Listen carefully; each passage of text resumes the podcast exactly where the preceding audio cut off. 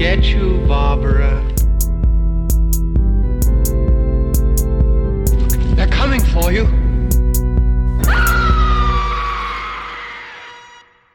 Devils and Demons wird präsentiert von podriders.de, das Podcast-Netzwerk. Diese Episode wird präsentiert von Deadline, das Filmmagazin, die Fachzeitschrift für Horror, Thriller und Suspense. Jetzt im Kiosk oder online unter deadline-magazin.de. Moin Moin zum Sommerferienprogramm von Devils and Demons Teil 2. Ich bin der Chris und bei mir sind zum einen Pascal. Hallo. Dann André. Moin. Und Theresa. Hallo.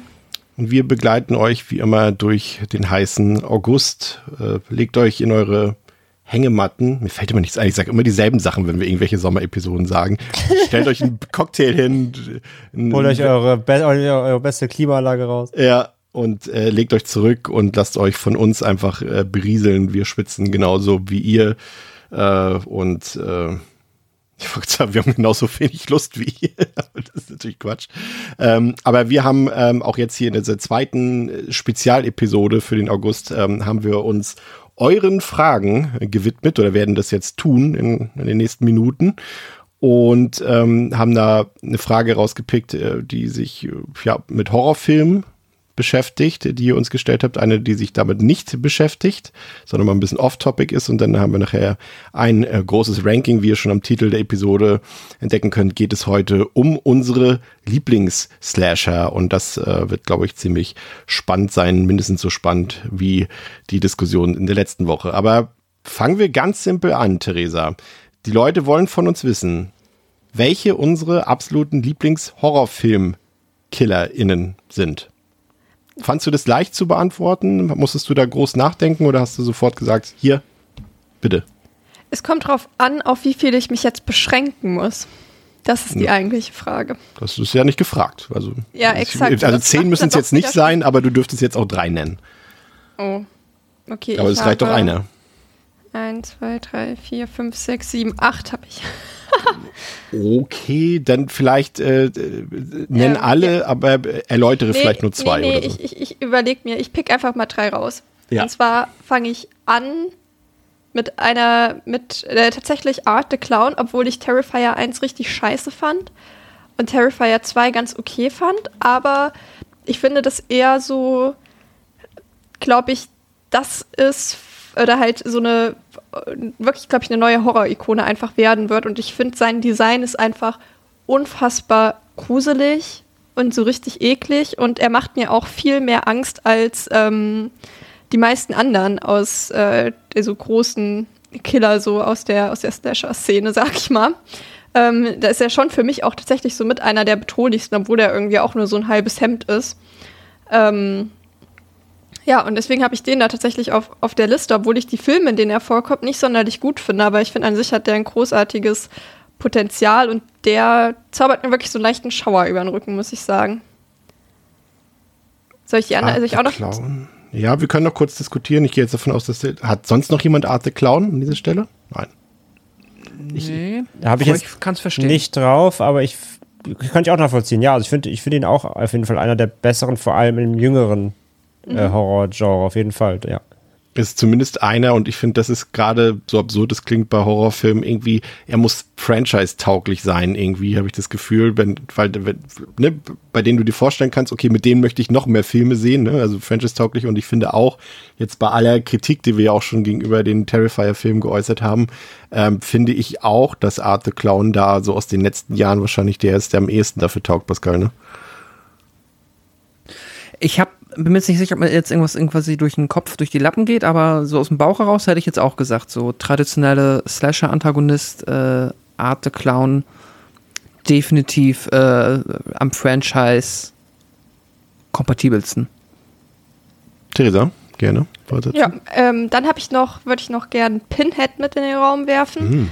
Ähm, am ehesten tatsächlich in der entweder halt in der Form von Doug Bradley oder jetzt in Form des Hellpriest oder der Hellpriest, whatever, ähm, in dem neuesten.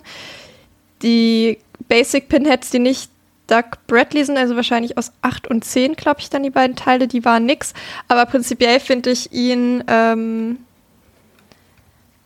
gruselig. Ich mag halt eben, ich habe ja eben auch, äh, also ich habe vor ein paar Wochen in der Phantoms-Folge ja auch schon gesagt, dass ich gerne Filme mit Parallelwelten mag. Und ich finde, habe da tatsächlich auch explizit so ein bisschen an, an Hellraiser halt gedacht, weil da finde ich dann halt eben der Handlungsspielraum extrem groß ist und ich finde ihn einfach vom Design her unfassbar cool. Ich finde ihn von der ganzen ja, Stimmung und halt eben aus seiner Stimme her unfassbar gruselig. Und das wäre halt wirklich auch so einer, da würde ich denken, gegen den komme ich nicht an. Also, weil irgendwie so Michael Myers oder so, ich mag den wirklich sehr gerne, aber ich weiß aus genug Halloween-Filmen, ich könnte ihn nicht platt machen, aber da denke ich, hätte ich doch noch irgendwie eine Chance. Und beim Pinhead hätte ich, glaube ich, keine Chance. Und er ist trotzdem irgendwie nett. Also er ist auch nicht komplett böse. Er hat noch so eine nette Seite und das finde ich auch gut. Er ist ein bisschen vielschichtiger. Der ist nett? der ist doch nett.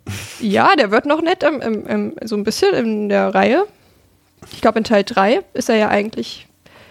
Und Teil 2 ja auch schon verbündet er sich ja irgendwie. Es wird ja auch irgendwann alles blöde, ne? Aber. du merkst selbst in der Diskussion mit dir selbst. ja, ich weiß Nein. nicht genau, aber ich mag ihn sehr gerne. Nee, das ist auch es ist ja eher wieder, äh, abgesehen davon, ist ja eher auch wieder diskussionswürdig, ist, wie sehr Slasher ist eigentlich Hellraiser. Aber Horrorfilmkiller. Ja, ja, hier, hier ist Horrorfilm. Nicht Slasher, Horrorfilm. Achso, okay, okay, na gut, na gut. Dann habe ich nichts gesagt. Okay. Meinen letzten Pick noch? Nee, wir machen mal ein bisschen Abwechslung. Hebt ihr den mal okay. auf. Mach mal Pascal ein. Äh, ja, dann fange ich ähm, auch mal recht uh, unaufgeregt an mit Ghostface. Ähm, just because, ähm, auch wenn es halt, ne, es ist nicht die eine Person, es ist das Konzept eines Killers, das sich dann äh, durch die Reihe trägt und es gibt viele verschiedene Menschen, die da drunter stecken und trotzdem ist es innerhalb des Franchises eine Figur, die sich immer durch ähnliche Eigenschaften auszeichnet und dann halt vor allem im Kontext der Filme sich auch dadurch, finde ich, besonders macht, dass halt Ghostface ähm, nicht, äh, ja, es ist, Ghostface ist irgendwie übermächtig, aber gleichzeitig auch doch nicht, ne? Wissen wir. Ghostface kann auf die Fresse bekommen, Ghostface stolpert durch die Gegend, Ghostface kann lustig sein, aber gleichzeitig hast du auch irgendwo Schiss und äh, es ist grausam und schlimm und ich finde, da ist ähm, das einfach eine der, ja, Killer-Entitäten, die dadurch sehr viel Charakter hat, hm. obwohl es auch nur ein Mensch unter einer Maske ist. Und das mag ich daran sehr. Ja, finde ich auch, dass der sehr, also auch einfach heraussticht aus der Masse, gerade aus Slasher Killer nochmal, weil er eben diese Slapstick-Einlagen drin hat. Du hast gesagt, er kann auch mal stolpern und so weiter. Ich finde, er muss sogar stolpern, er muss sogar mal witzig sein, weil so ist Ghostface halt, ne? Und ich finde auch mhm. dadurch äh, hat er so eine, eine, eine sehr starke Eigenständigkeit und das funktioniert, finde ich auch super, ja. Ich habe die Stimme, sorry, das muss ich noch, also halt die Stimme, das, ja. Äh, das ist wichtig, ne, das am Telefon. Ich habe äh, zwei mir nur rausgesucht. Ähm, und zwar einen komplett aufgrund des Designs, weil es für mich einfach das tollste ähm, Horrorfilm-KillerInnen-Design ist überhaupt. Und einen, den ich einfach am gruseligsten finde, und das dürfte ja relativ einfach sein, weil ich schon aber zigtausendfach hier erzählt habe. Äh, für mich ist halt Michael Myers immer noch der gruseligste, weil er einfach diesen Chill-Modus drauf hat. Ne? Er geht einfach nur, er läuft nicht hinter den Leuten her, er geht nicht mal besonders schnell. Das ist ganz dein Ding, ne, der Chill-Modus. Ja. Mal chillt er auch einfach nur in der Kanalisation. Ja, ja, im Zweifel, zumindest am Ende seines Zyklus, ja. Ähm, er hat, äh, hat dieses, dieses, diese, diese Leere im Gesicht, ich musste wieder lachen, weil ich genau als ich das mir zurechtgelegt habe mit Michael Myers und auch so dachte, warum? Ja, weil er so diese toten Augen hat, diese schwarzen Augen hat und da kam auf Twitter wieder dieses Meme, wenn dir Donald Pleasance erzählt oder äh, Dr. Loomis erzählt, das ist das absolut Böse mit den tiefsten, bösesten Augen der Welt und dann dieser Screenshot aus Halloween Age 20, wo du einfach siehst, er hat ganz ganz normale blaue Augen und du siehst sogar die, wie sagt man, die Augenlider und sowas alles. Also genau das Gegenteil von gruselig. Ähm, aber so an sich und ich, da seine Maske ist natürlich, ne, das ist halt einfach diese, diese Blässe, dieses, dieser Tod, so der dahinter steckt. Und ich mag es auch, dass er einfach so schlicht dieses Küchenmesser nutzt. Und für mich ist einfach der Killer, vor dem ich am meisten Ehrfurcht hätte, wenn er auf einmal so vor mir stehen würde. So, das ist einfach für mich so, ne, ist vielleicht so ein bisschen auch die Nostalgie, die da mitspielt, weil es halt so mit meine ersten Horrorfilme waren, die ich gesehen habe, aber das wird auch für immer meine Nummer eins bleiben. Und der andere, oder die andere. Nur ganz kurz, aber denkst du nicht, dass du ihn vielleicht auch in einem Faustkampf platt machen könntest? Auf gar keinen Fall. Okay. Dann habe ich vielleicht übersteigertes Selbstwertgefühl. Ja, nee, also der ist ja auch, also erstmal ist er sehr groß. Also vielleicht nicht mhm. im ersten Teil, aber das, was später verkörpert wird, ist ja, glaube ich, schon so seine zwei Meter groß. Und ja, und erinnert euch an, welchem Teil war das, Pascal, wo sie ihn ausgepolstert haben, wo auch ein bisschen breiter ist? Ich weiß gar nicht mehr, wo das war. Oh. War das der, welcher war das? Das war, nee, das weiß ich auch nicht. Ich glaube, es war das sechste, ne, oder so, oder ich weiß gar nicht mehr genau. Da haben sie ihnen ja diese Schulterpolster noch gegeben. Nee, also ich glaube nicht, weil ich meine, der kann ja auch so, so Köpfe zer, zermatschen mit seinen Händen und sowas. Also ich glaube, keine Chance. Und wegrennen ist ja eh zwecklos, ne? Er tauchte eh dann am anderen, Eck, am, am anderen Ende der Straße wieder auf. Ja, von daher. Aber meine zweite Wahl, vor allem designtechnisch, weil es einfach optisch für mich der coolste Killer ist oder die Killerin, je nachdem, wie man es will, ist äh, der Xenomorph aus Alien. Ganz simpel. Ich finde einfach, mhm. das oh, HR-Giga-Design ist so unfassbar krass genial. Sieht so immer noch so genial aus. Ich finde es gruselig. Ich finde es gleichzeitig faszinierend und ekelhaft. Es ist schleimig, aber es hat auch diese dieses Außerirdische, ne, so dieses Schwarz, diese Form, die es hat, aber auch so, man hat das Gefühl, dass die, die, dieser Konsistenzzustand irgendwie was Außerirdisches einfach ist. Und ich finde, das sieht so fantastisch aus. Und ich liebe einfach, äh, da, da kann der Film noch so schlecht sein wie Alien Resurrection oder Alien Covenant und so weiter. Sobald dieses Viech auftritt, ich liebe es einfach. Da kann, kannst du mir so einen schlechten Film hinsetzen, der könnte, könnte in Phantoms mitspielen, das Alien und der Film wäre fünf Sterne dann auf einmal für mich. André, was hast du so in der Auswahl?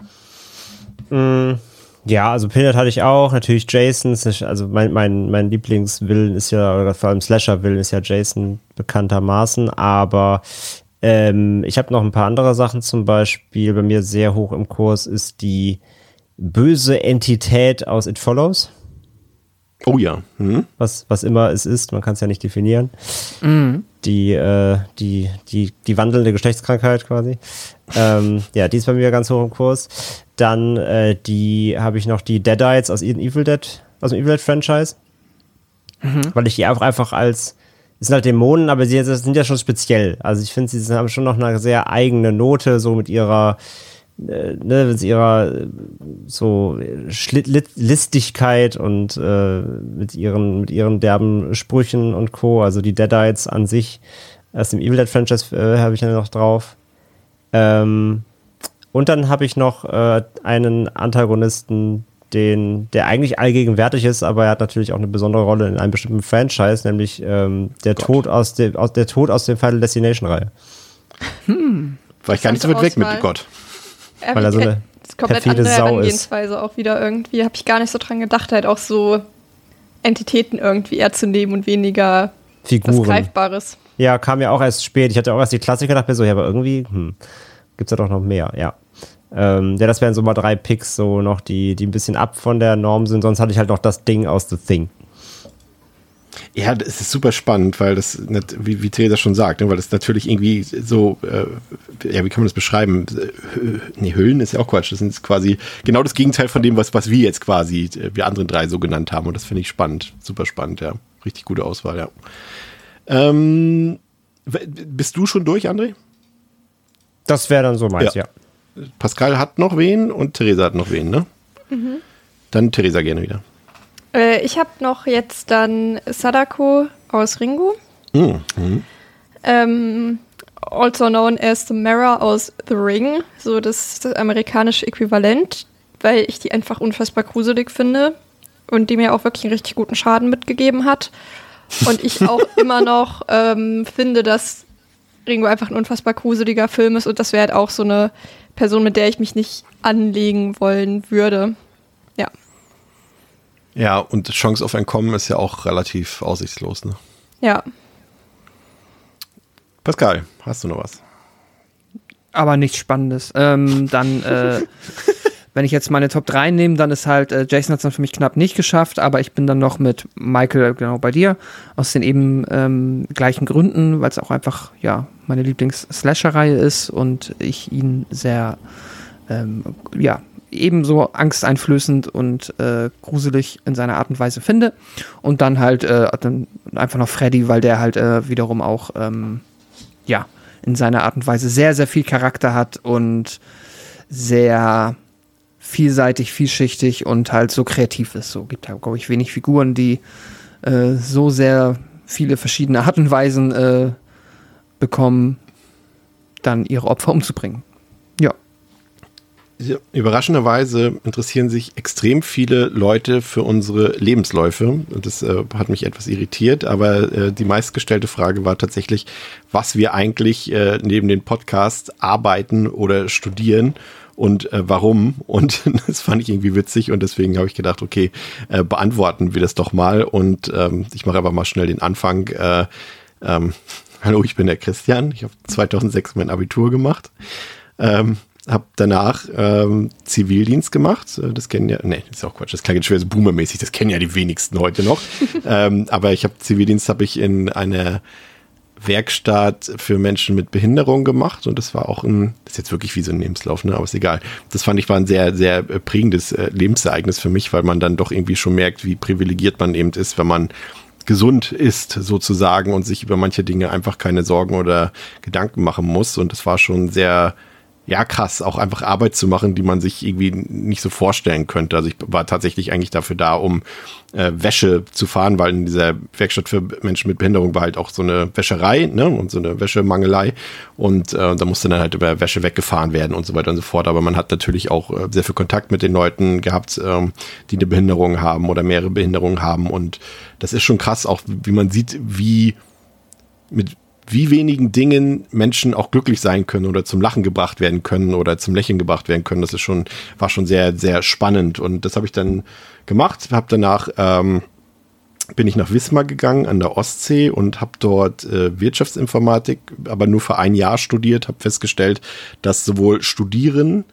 als auch vor allem Wirtschaftsinformatik überhaupt nichts für mich ist. ist. Wenn ich daran denke, das ist völlig absurd aus heutiger Perspektive für mich, dass ich mich äh, dafür habe einschreiben lassen. Ähm, also das war nichts und dann bin ich äh, nach Berlin gezogen, habe dort ein paar Praktika gemacht, unter anderem bei einer größeren Tageszeitung und habe dann ähm, eine Ausbildung gemacht zum Verwaltungsfachangestellten, also in der Behörde sozusagen in, in, in Bezirk Neukölln in Berlin und habe das gemacht. Das hat mir sehr viel Spaß gemacht. Habe festgestellt, okay, das ist eine Tätigkeit, die du dir eigentlich nicht vorstellen konntest, die aber super viel Spaß macht und die mich irgendwie auch erfüllt und einem trotzdem nicht, wie sagt man, man arbeitet sich nicht tot dabei. Ne? Und ähm, ja, das habe ich gemacht, äh, bin dann auch dort geblieben, habe in einer Einwohnermeldebehörde gearbeitet, zehn Jahre lang ähm, und nebenbei auch ein bisschen im Wahlamt, das ein bisschen mitgeleitet, immer wenn eine Wahl anstand und bin dann nach Hamburg gezogen, äh, bin aber trotzdem Verwaltungsmensch geblieben, bin jetzt aber quasi hier für die Stadt Hamburg zuständig für das Recruiting oder Headhunting, wenn man äh, in der LinkedIn-Sprache äh, bleiben will, für die JuristInnen.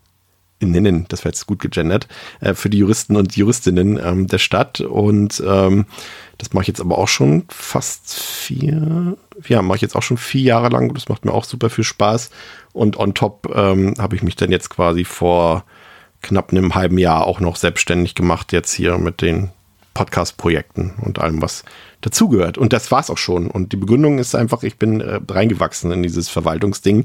Ähm, ist klassisch gewesen, ähm, wie man das so denkt, ist halt eine sichere Sache und aus dem Grund habe ich das damals gemacht. Durchaus noch im Hinterkopf mit der Perspektive, ob ich vielleicht danach nochmal ein Studium machen will. Aber wenn man einmal gearbeitet hat, äh, ist zumindest meine Erfahrung, dann äh, will man eigentlich nicht nochmal unbedingt zurück auf den äh, Lehrstuhl oder irgendwie was. Nee, Lehrstuhl ist der falsche Begriff. Irgendwie nochmal irgendeine Vorlesung oder irgendwas anderes machen, glaube ich. Und ich bin so zufrieden und glücklich, wie es gekommen ist. Ähm, André, mach du mal weiter. Ja, äh, danke für deine ausführliche Lebensgeschichte. Ja. Kommt mir gerade ein bisschen vor wie bei Smart Bart. Äh, Kenner, Kenner wissen. Ja, ähm, ja bei mir. Ähm, ich habe äh, erstmal, ich habe gar nicht studiert oder so. Ich habe tatsächlich einfach direkt nach der Schule eine Ausbildung gemacht und zwar zu, äh, zum Fachinformatiker weil ich mir damals dachte, ja, irgendwie was mit der Technik und PC passt schon, mache ich gerne, äh, schon cool. Nee, war nicht so. ähm, wie man das so kennt. Manche Dinge, die man sich irgendwie denkt, das sind irgendwie Themen, die einen privat interessieren, das wird bestimmt cool. Äh, turns out, so, der Job ist was ganz anderes, als man sich vorgestellt hat. Und so war es da eben auch. Ich habe drei Jahre Ausbildung gemacht. Die Ausbildung war auch selbst gar nicht mal so, äh, war nicht mal so geil. Der, der Ausbildungsbetrieb war ziemlich äh, shady und ähm, ja, alles, alles bisschen schwierig. Äh, der hat nachher sogar noch dicht gemacht, bevor die Ausbildung vorbei war und wir mussten dann mit Ach und Krach, dann hat die, hat die IRK noch ein Auge zugedrückt, dass wir trotzdem die Abschlussprüfung machen durften und so war alles ganz, ganz verrückt und wild. Ähm, ja, jedenfalls dann halt äh, danach dann so noch ein bisschen in dem Job gearbeitet, aber schon gemerkt, so das ist nix und nervt und äh, ja, nix für immer. Und habe dann so ein bisschen rumgedümpelt, so zwei Jahre, habe dann noch so in so einem, in so einem, habe dann so ein bisschen eben IT gemacht, in so einem Service Center und da so Admin-Stuff gemacht, aber jetzt war alles mal ganz schön nervig und boring.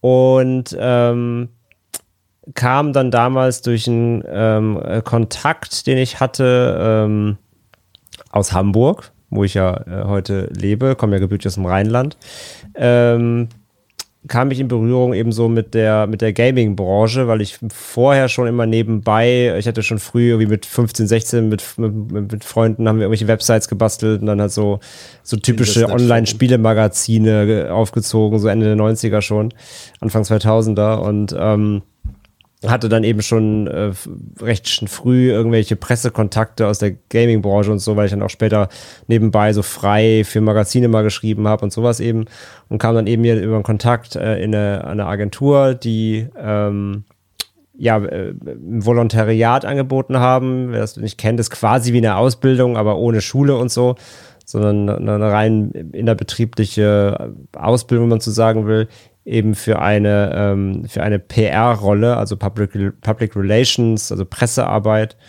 Und da ich eben gerade an dem Punkt damals war, das war 2012, dass äh, ja ich einfach sonst keine Perspektive auch sonst hatte, wie der aktuelle Job nervte und hatte keine wirkliche Zukunftsvision für mich, ähm, habe ich das quasi angenommen und bin dann so mehr oder weniger übers Wochenende einfach mal kurz nach Hamburg gezogen. Ähm, und habe dann in dieser Agentur eben dieses Volontariat gemacht. Ähm, geht eigentlich drei, drei Jahre, habe es dann verkürzt auf zweieinhalb und ähm, ja, habe mich dann so seitdem so immer weiter durchgearbeitet. Halt habe halt fünf Jahre Agentur-Business dann eben gemacht. Ähm, bin dann nach der Agentur auf die Unternehmensseite, habe ja hier in Hamburg auch bei dann bei, ähm, bei Square Enix gearbeitet. Ähm, war dann wiederum durch einen Umstand ähm, gewechselt. Nach wieder zwei Jahren war ich bei äh, Google Deutschland, habe da Social Media Management gemacht. Ähm, dann war aber nur, das war nur so, so, eine, so eine Vertragsstelle, also ich war nicht festangestellt, ich war halt so ein Contractor, nennt sich das. Also so ein fester Externer so. Ähm, das ist immer nur auf ein, anderthalb Monate beschränkt. Und mein damaliger Teamchef ähm, hat es noch geschafft, mich noch mal drei Monate noch on top zu verlängern. Ich war so ein Jahr, neun Monate, glaube ich, da. Musste aber dann eben raus, ähm, habe keinen Festvertrag angebot, angeboten bekommen. Das ist aber bei, bei solchen Konzernen wie Google eh eher so, es passiert bei einem unter tausend Leuten, die dann da arbeiten. Ähm, und war dann noch ähm, bei hier in Hamburg auch bei InnoGames, äh, Mobile Gaming Anbieter kennen vielleicht eine oder andere. Und dann nach dem, ähm, nach dem Step habe ich mich ja dann äh, selbstständig gemacht. Äh, wissen ja auch vielleicht manche eben eben mit dem ganzen Podcast-Business, äh, unserem Podriders-Netzwerk und war dann jetzt eben ähm, selbstständig durch die Pandemie bis diesen Mai.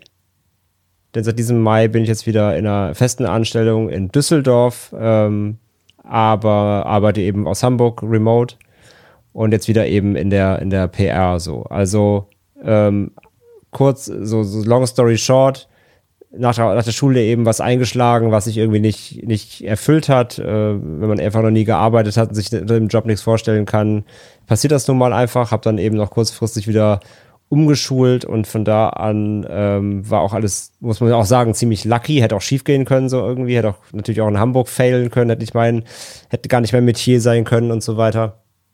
Ähm, aber ja, hat alles zum Glück irgendwie funktioniert und habe ich da gut äh, durchgeschlagen letzten zehn Jahre. Habe sehr viel halt Jobwechsel auch gehabt, was aber irgendwie in der Branche auch relativ normal ist, habe ich dann auch irgendwann gemerkt.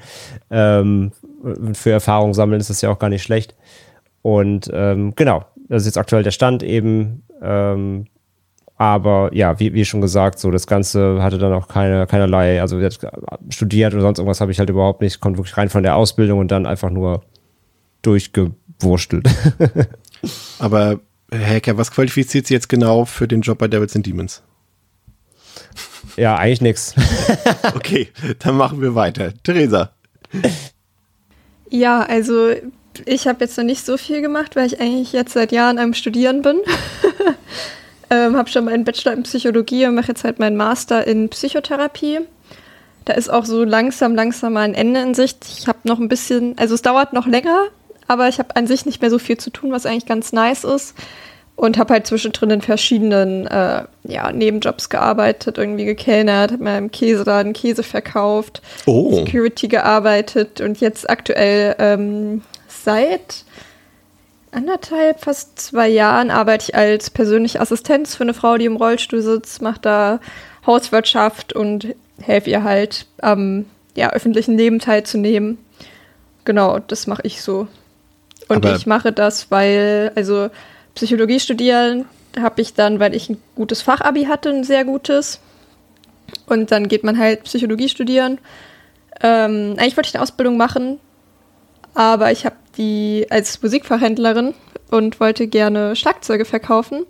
Aber ich habe die E-Mail fürs Vorstellungsgespräch nicht bekommen und habe dann nur die Absage bekommen, weil ich ja nicht beim Vorstellungsgespräch Nein. war. Und damit hatte sich das erledigt und dann ja, habe ich halt Psychologie studiert und ja, bin da jetzt auch wirklich sehr überzeugt von mittlerweile. Und als Assistenz arbeite ich halt, weil ich meinen Job davor nicht mehr ausgehalten habe und meine, Best äh, meine Mitbewohnerin macht es auch. Und da war ich so, hey Noemi, taugt der Job? Und sie war so, ja. Und dann war so, okay, ich bewerbe mich. Äh, darf ich noch mal kurz auf das Käseverkaufen zurückkommen? Ja, ähm, tu das. Hast du da irgendeine tolle Geschichte, die du erzählen kannst? Ähm, ja. Hast du ein Erlebnis? Bist du mal irgendwie in Käse gefallen oder irgendwie was? Oder?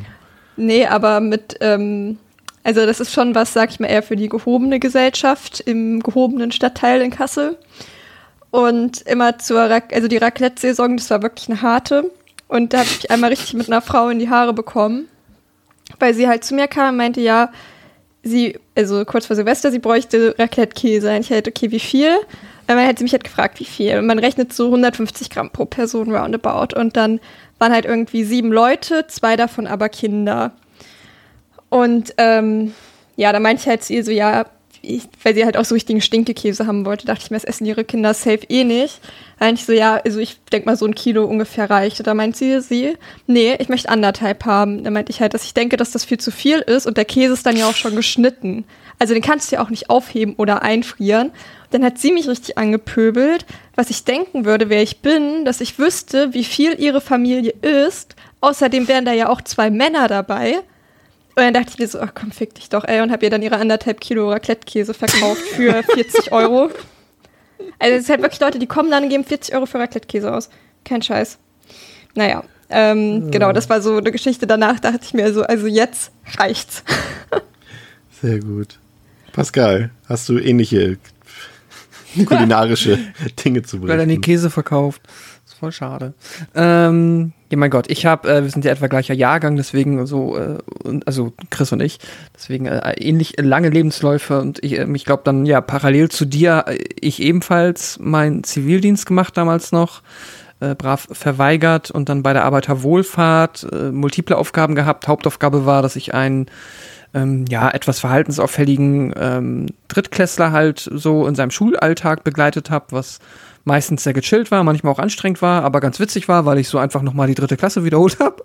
Äh, ich saß halt den ganzen Tag da und habe die meiste Zeit einfach auch dem Unterricht gefolgt. Das war ähm, ganz witzig, weil die Kids mich auch irgendwie mochten. Das hat mhm. Spaß gemacht.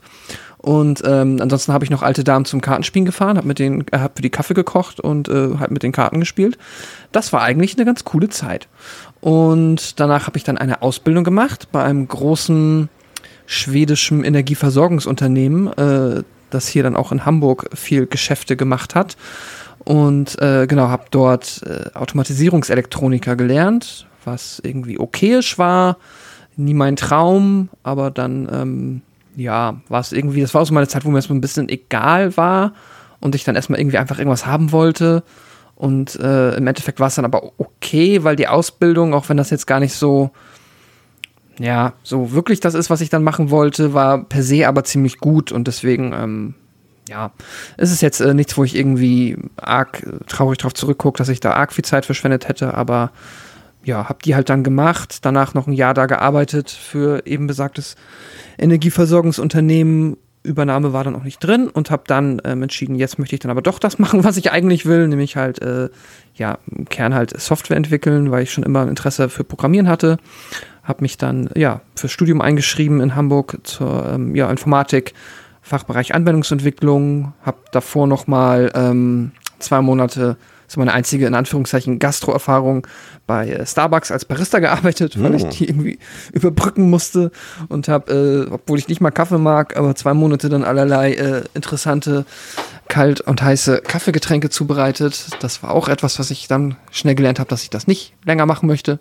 Habe dann während des Studiums parallel immer meine, ähm, ja, so 20 Stunden die Woche als IT-Admin gearbeitet, äh, was äh, dann eigentlich schon wiederum sehr viel Spaß gemacht hat, weil das war so richtig die, weiß nicht, wenn man IT-Quotes gesehen hat, das war so diese Experience. Das war schon ganz lustig, wenn gleich auch, obwohl halt Themen verwandt, nicht im Endeffekt dann wirklich das, was ich machen wollte nach dem Studium.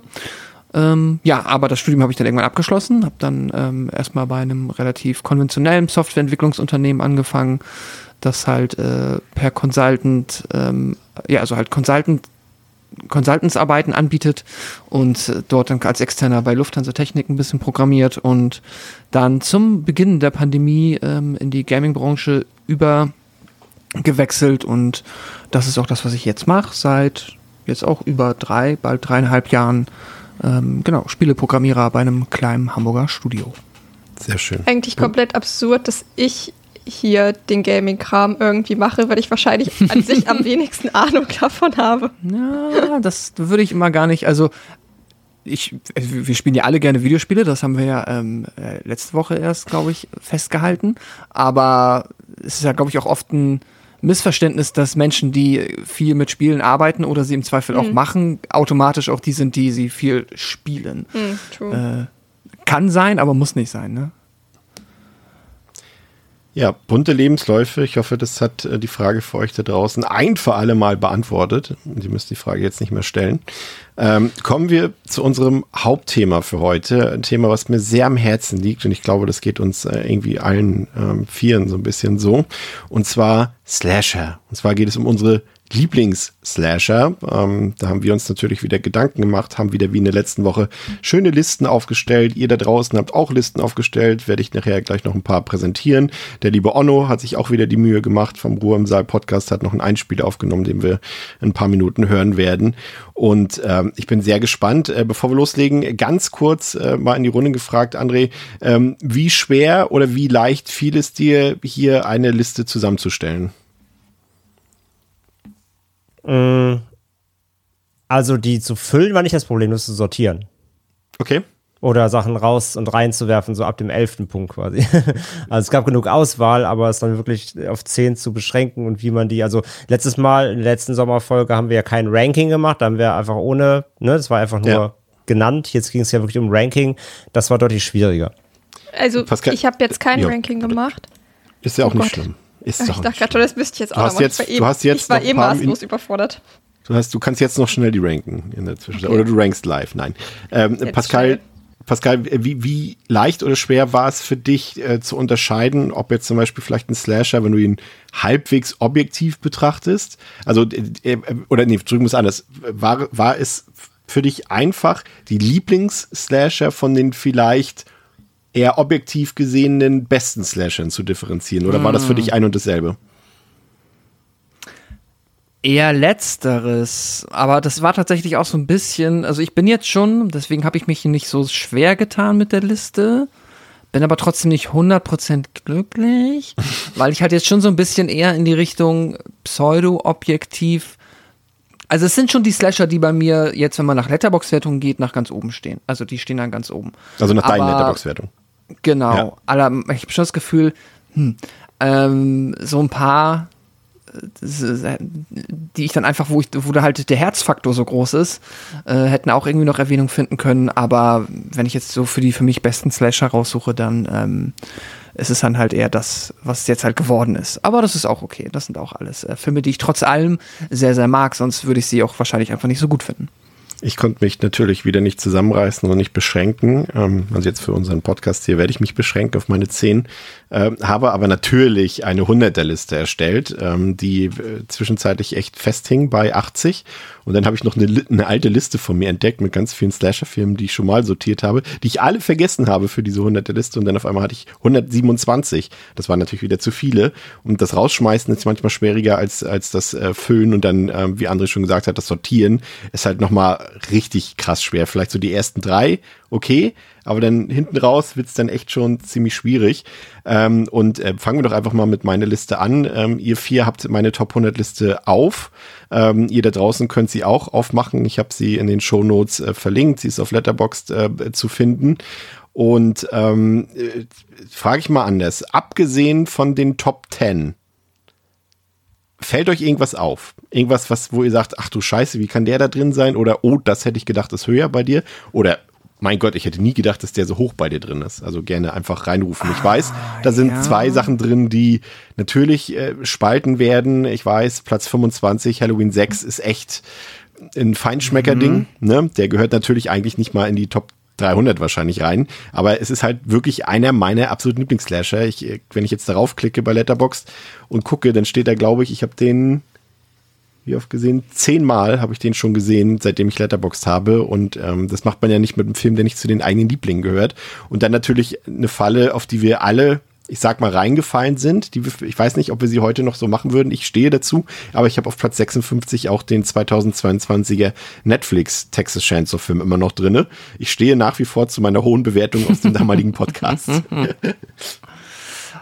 Ich habe so eine Sache, die mir instinktiv, äh, wodurch ich drüber gestolpert bin, das Platz 13. Nicht, weil ich jetzt sage, irgendwie hätte sie auf dieser Liste nichts verloren, hätte ich jetzt aber nicht so hoch erwartet. Das ist dann halt, äh, darf ich sagen, ne? Ja, ja, das ist Das ist äh, Halloween 2. Hm. Ähm, da hätte ich jetzt einfach irgendwie, glaube ich, dann, ähm, keine Ahnung, aber ich, die Aufnahme ist auch lange her. Die, die, die mag, also ich, hm, ich weiß gar nicht mal. Ich habe den jetzt nicht mal mehr hier, was habe ich dem nochmal an Sterne gegeben? Toll, dass ich aufs Letterbox damals scheinbar nicht eingetragen habe. Ähm, also bei mir ist es ein naja. vier Sterne. Ich mag den halt immer gerne gucken, mm. weil natürlich bietet es sich an, ne? ist halt der Anschlussfilm zu yeah. Teil 1, ne? nahtloser Übergang. Aber ich finde, der hat durch das Krankenhaus-Setting und äh, der hat eine ganz eigene, der funktioniert natürlich anders als der erste, mehr über richtiges, ja schon, der ist auch brutaler, mehr grafische Gewalt und so weiter, mehr Tempo als der mm. erste und deswegen, also ich gucke den immer noch gern, finde ihn super spannend. Okay. Ja, aber sonst fällt mir, glaube ich, Nee, es sind so ein paar, die ich noch nicht kenne, wo ich dann auch, wo es noch mehr das Interesse, also ich habe Night School noch nicht gesehen, dann, dann, dann Platz 21. Ähm, da ich mal gespannt. Evil Dead Trap ist auch recht hoch, ne? Platz 17, mhm. aber okay, mochte ich auch sehr. Sind natürlich ein paar Sachen bei, da kann man, Theresa, ist schon dein Lieblingsfachgebiet heute, glaube ich, über das, über die Genre-Klassifizierung. Ne? Das war, glaube ich, fast, das war eigentlich das Schwerste für mich. Ähm, Filme bei denen genau zu sagen, sind sie denn eigentlich Slasher? Vielleicht diskutieren wir da kurz mal drüber. Ich habe zum Beispiel, ich weiß, äh, viele von unseren Zuhörenden haben zum Beispiel einen Film wie The Hills Have Eyes reingesetzt, wo ich keine Sekunde drüber nachgedacht habe, dass das für mich kein Slasher ist. Das ist für mich ein Terrorfilm. Aber gleichzeitig habe ich Texas Chainsaw Massacre bei mir ganz oben in der Liste drin.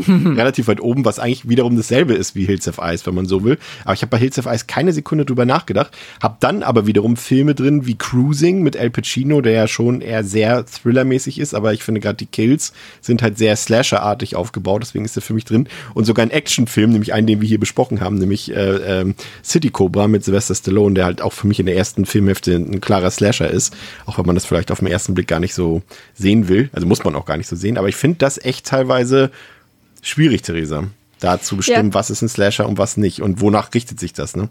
Ja, genau. Also ich hatte irgendwie so als Faustregel so ein bisschen für mich, ob irgendwie, ja, bestenfalls eine richtige Person durch die Gegend läuft und Menschen umbringt. Und dann saß ich bei sowas wie I Saw the Devil. Darauf würde es eigentlich zutreffen. Ich glaube, da sterben ich habe dir jetzt ein bisschen länger nicht geguckt, aber ich meine, da sterben viele Leute durch die gleiche Person im Großen und Ganzen. Aber es ist trotzdem kein Slasher, oder? Aber nee. eigentlich doch. Aber irgendwie, warum denn nicht? So, das ist dann die Frage, die ich mir gestellt habe. Ja, warum denn nicht? Das ist für mich der klassische Serienkiller-Thriller, sowas wie Schweigen der Lämmer und, und äh, okay, Sieben oder sowas. Und er ist natürlich ein bisschen brutaler, das hebt ihn auf jeden Fall von den anderen ab. Aber ich muss gerade überlegen, ich habe den Film, also ich habe, das ist noch gar nicht so lange her, dass ich ihn zuletzt gesehen habe, aber sieht man wirklich sehr Ja, doch, man sieht auch, wie er die Opfer stalkt und so, ne? Also schon ich glaub, irgendwie. Ich glaube, der ist schon auch relativ, also ich habe den sehr brutal im, in Erinnerung ja, ja, und gleichzeitig so ähm, äh, Filme wie irgendwie, es geht ja eigentlich immer um irgendwelche Serienmörder ja. und da so die Unterscheidung zu treffen zwischen was ist jetzt ein Slasher und was ist jetzt ein sehr harter Thriller, in dem es um einen Serienmörder geht, in dem sehr viele Leute sterben, fand ich dann doch irgendwie schwierig. Und dann irgendwie hatte ich jetzt, habe ich ja vor kurzem geguckt, habe jetzt schon festgestellt, den findet außer mir eigentlich keiner gut. Äh, Strip to Kill. Ich meine, da kann ich, kann ich mich drauf ein. Was machst du? Na, alles gut. Ist der cool? Der klingt campy. also, ich sag so, wenn du einen Sinn für Ästhetik hast, was die meisten Leute nicht zu haben scheinen, und dich an äh, Pole Dance äh, erfreust, dir das anzugucken, dann hast du eine wunderbare Zeit. Deswegen hatte ich sehr viel Spaß damit. Ähm, ja, kurzer Einwand, ich, Pascal, für dich meine drei Zeilen Rezension. Langweilige, technisch vollkommen uninspirierter Thriller mit öden und viel zu häufigen Strip-Szenen, die mit völlig beschissener Musik unterlegt sind. Die Stärken liegen in der ranzigen Atmosphäre und den schmuddeligen Mordsequenzen. Diese spielt Strip to Kill viel zu selten aus, deshalb keine Empfehlung also ich sage, es ist eine Empfehlung, weil die Frauen, die dort tanzen, alle wirklich maximal talentiert sind. Ich war wirklich richtig geflasht und habe mich über jede einzelne Tanzszene gefreut. Aber ähm, genau, es können ja nicht den alle ich schon, Leute den habe ich schon erkennen, ewig auf der, Den habe ich ewig auf der Watchlist. Der ist ja von der Regisseurin von äh, Carrie 2. Ja, genau. Ja. Und ähm, genau, das war halt aber auch so, wo ich mir dachte, okay, ja, das sterben irgendwie auch relativ viele oder nicht gar nicht so viele Leute, aber halt auch nicht super explizit irgendwie. Und das ist dann ja doch auch eher so ein ja, Slow-Burn-Thriller als ein richtiger Slasher, aber irgendwie trifft es dann ja doch auch wieder zu und ich habe mich damit auch sehr, sehr schwer getan.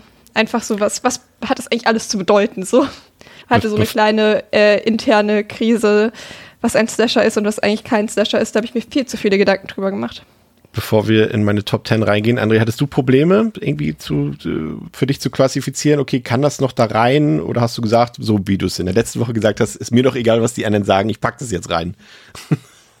ähm, also im Gegensatz zu meinen Lieblingskillern, Anführungszeichen eben, bin ich an die Liste doch eher klassisch rangegangen. Deswegen hatte ich die Probleme diesmal nicht.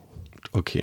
Dann gehen wir doch mal rein auf meinem zehnten Platz habe ich einen Film, den wir erst ja, vor gar nicht so lange Zeit hier besprochen haben, der mir aber, also da dachte ich so, er war kurz davor, nicht in den Top Ten zu sein, aber dachte ich so, ich hatte so viel Spaß mit dem, habe auch nochmal die ganze Reihe nochmal deklariert. Ich glaube, es sind auch, ähm, auf, wenn ich jetzt auf den ersten Blick gucke, es sind sogar, glaube ich, alle Teile dieser Reihe in meinen Top 100 drin und das äh, ist eigentlich sensationell, weil es damit quasi mit Scream zusammen irgendwie, glaube ich, schon die beste Slasher-Reihe aller Zeiten ist irgendwie im Schnitt. Ähm, und zwar äh, Last Slumber Party. Nicht Last Slumber Party, Slumber Party Massacre kann ich einfach nur sagen, bleibe ich dabei, habe den auch jetzt nochmal in UHD geguckt. Äh, der ist einfach sau unterhaltsam, sau kurzweilig, der ist schön brutal. Der hat zwar überhaupt keinen Tiefgang, der hat keine emotionale Ebene, was mir eigentlich sonst besonders wichtig ist, aber der ist einfach so knackig, so gebündelt, zeichnet das aus, was ein Slasher auszeichnen muss für mich. Ähm, hat dazu noch irgendwie, hat noch nackte Personen im Film, hat eine tolle äh, Trademark-Waffe, ähm, die sich durchzieht, hat auch ein bisschen Satirik mit drin, Satire mit drin und äh, weiß ich nicht, ich finde, das einfach funktioniert super. Und, und das ist nicht nie so albern, dass es irgendwie lächerlich wirkt. Und das ist einfach, Pascal, für mich Slasher runtergebrochen. Deswegen ja auch äh, bei mir auf der äh, so eine der einer der Filme, die ich halt Leuten empfehlen würde, weil äh, genau das, was du meinst, halt dieses wirklich komplett ähm, wie in einen Diamanten gedampfte, unterhaltsame, was halt äh, irgendwie in einem Slasher äh, rein kann. Sorry, habe jetzt weird formuliert, aber ja, es ist halt ähm, einfach genau das, was du gesagt hast. Er ist nicht äh, tiefsinnig, äh, ist nicht unbedingt äh, keine großen emotionalen äh, Punkte, aber dafür ist er einfach äh, unterhaltsam, er macht Spaß und ähm, ja, ist einfach ein toller Slasher-Film. Ich mag den auch sehr, sehr gerne. Auf Platz 9. Also bei mir knapp nicht geschafft. Also, sorry. Ah, knapp nicht geschafft. Okay, das ist schon mal eine Überraschung. Okay. Das interessiert mich dann, wer es denn geschafft hat bei dir. Äh, jetzt kommen bei mir quasi die Non-Franchise-Slasher, äh, die mir besonders gut gefallen. Auf Platz 9 The Prowler. Haben wir hier auch äh, ausführlich besprochen. Ist auch ein großartiger Film. Man darf sich halt nicht von dieser deutschen Pornosynchro abschrecken lassen. Man muss den halt im O-Ton gucken und dann sieht man halt auch, was Joseph Sito ähm, auch für, für ein guter Horrorregisseur ist. Hat ja auch äh, Mr. Sito? Nee, zum Glück nicht, aber er hat den Namen garantiert äh, angelehnt an ihn. Ähm, hat ja auch das äh, Final Chapter von Freitag der 13. gedreht, den vierten, der ist auch ein sehr guter Slasher ist, der hier auch durchaus in meinen Top 100 zu finden ist. Ich finde, er hat einen super Killer der hat äh, eine tolle Hauptdarstellerin, also eine tolle Hauptfigur und, und, und Gegenspielerin damit. Der ist sehr düster, der Film. Der hat eigentlich keine Humorebene, was ich ja äh, bevorzuge, was jetzt vielleicht eben nicht zu Slumber Party Massacre passt, aber generell ist es meine bevorzugte Slasher-Richtung. Der ist super brutal, der hat wirklich einige der brutalsten, explizitesten, aber auch am besten getricksten und einfallsreichsten Kills überhaupt, Tom Savini halt, ne? Und den, also André, da kann ich nichts zu sagen. Also der ist, also habe ich ja gerade viel zu gesagt, aber den kann ich immer wieder gucken. Der ist super. Ja, kann ich, kann ich komplett nachvollziehen. Gehe ich, Platz, geh ich mit.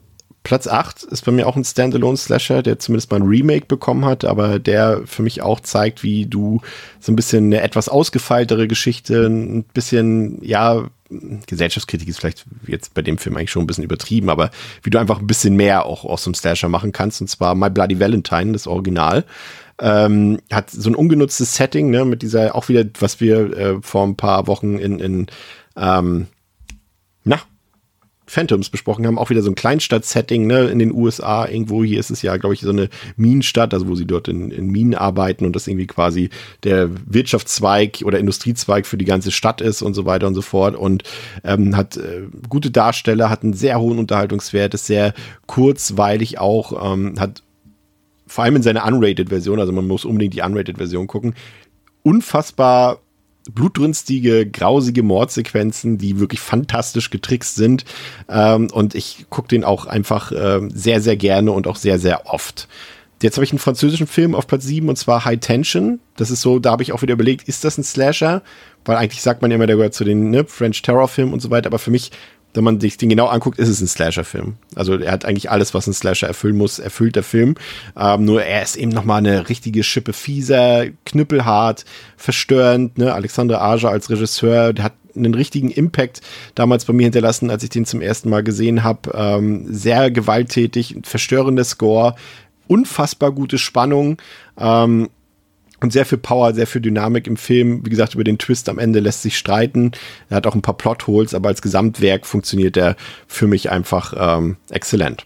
Auf Platz 6 habe ich dann ähm, ein Sequel, und zwar Freitag der 13. Teil 6, Jason Lives den ihr da draußen auch sehr, sehr oft in euren Listen drin hattet, was mich sehr gefreut hat. Für mich ist es der beste Freitag der 13. Film, der hat ein sehr hohes Tempo, der hat, äh, nimmt sich nicht mehr ganz so ernst, hat eine schöne Metaebene, der hat ein hohes Tempo, der hat im Gegensatz zu allen, fast allen anderen Freitag der 13. Filmen keinerlei Füllszenen, hat sympathische Hauptfiguren, gerade mit Tommy, ne, Tommy Jarvis, äh, super, für mich die beste Figur im kompletten Franchise, hat schöne Musik, hat, wie gesagt, ja, kreative Kills, auch wenn die natürlich in der verfügbaren Version, weil es ja leider alles so ein bisschen zerstört wurde, ähm, hat er so die besten Kills für mich. Gibt ja immer noch die Slash-Scenes, wo man sich die Uncut so angucken kann in schlechter Qualität.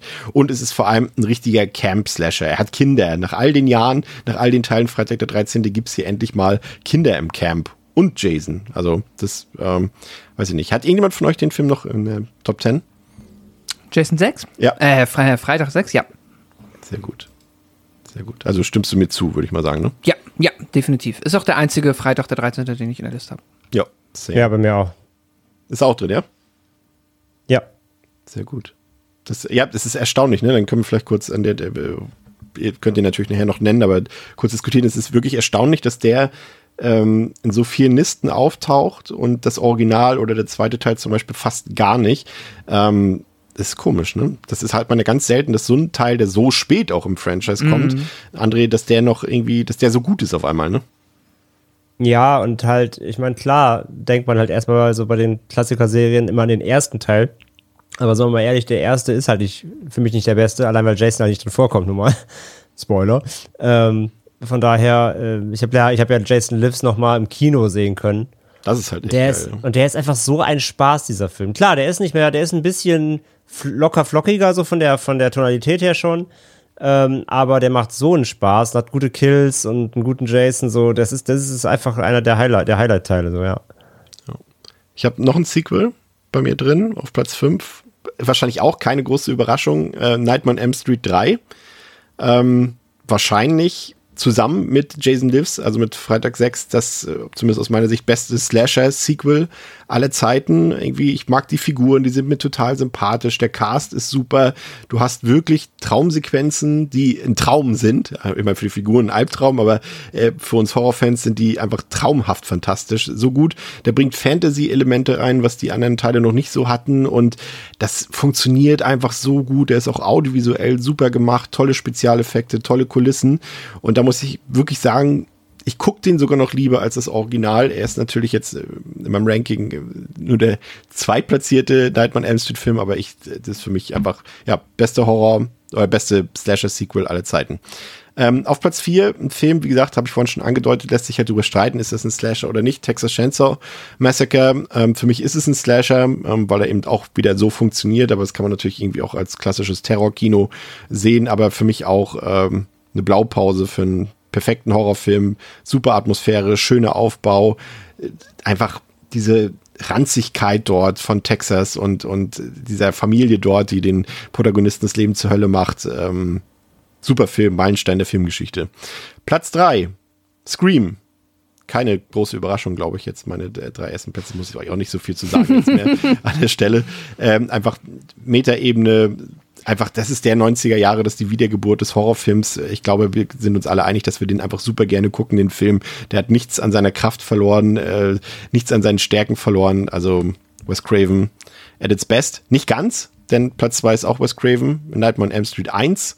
Ähm, hat damals das Genre revolutioniert, äh, diese Traumebene, die er reingebracht hat. Freddy Krueger, eine ganz andere Art von Killer, auf einmal ein Killer, den, mit dem die Leute auf einmal sympathisieren können, weil er halt irgendwie cool ist, weil er Sprüche klopft, weil er redet, weil er ausgefallene Mordsequenzen hat und ähm, ja, super Film. Und Platz eins der Klassiker schlechthin, mein absoluter Lieblingshorrorfilm, Halloween. Ah, ich habe jetzt Auch. kurz mal eine Frage zu Nightmare on Elm Street.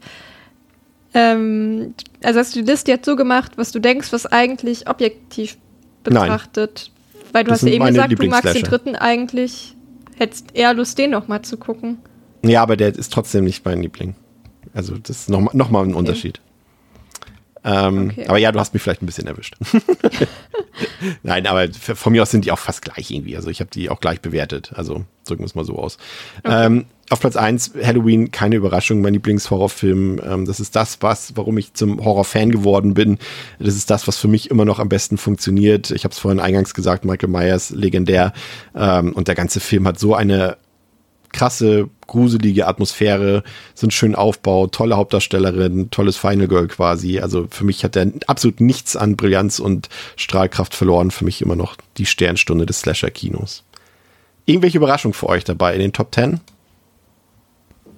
High Tension vielleicht, aber ich habe den auch tatsächlich noch nicht geguckt, deswegen für mich schwer einzuschätzen. Nee, für mich keine Überraschung. Nee. Nee. Alles sehr solide Picks. Also sehr nachvollziehbare, meine ich halt, ja. Okay, wunderbar. Meine Liste ist auch nicht unähnlich deiner. Sehr gut. Bevor wir mit André weitermachen, ähm, kurz zwei Listen aus der Community, die ich interessant fand. Einmal eingeschickt von Caroline in the City. Ähm, sehr krude Liste, also krude, ne, in Anführungszeichen nicht negativ.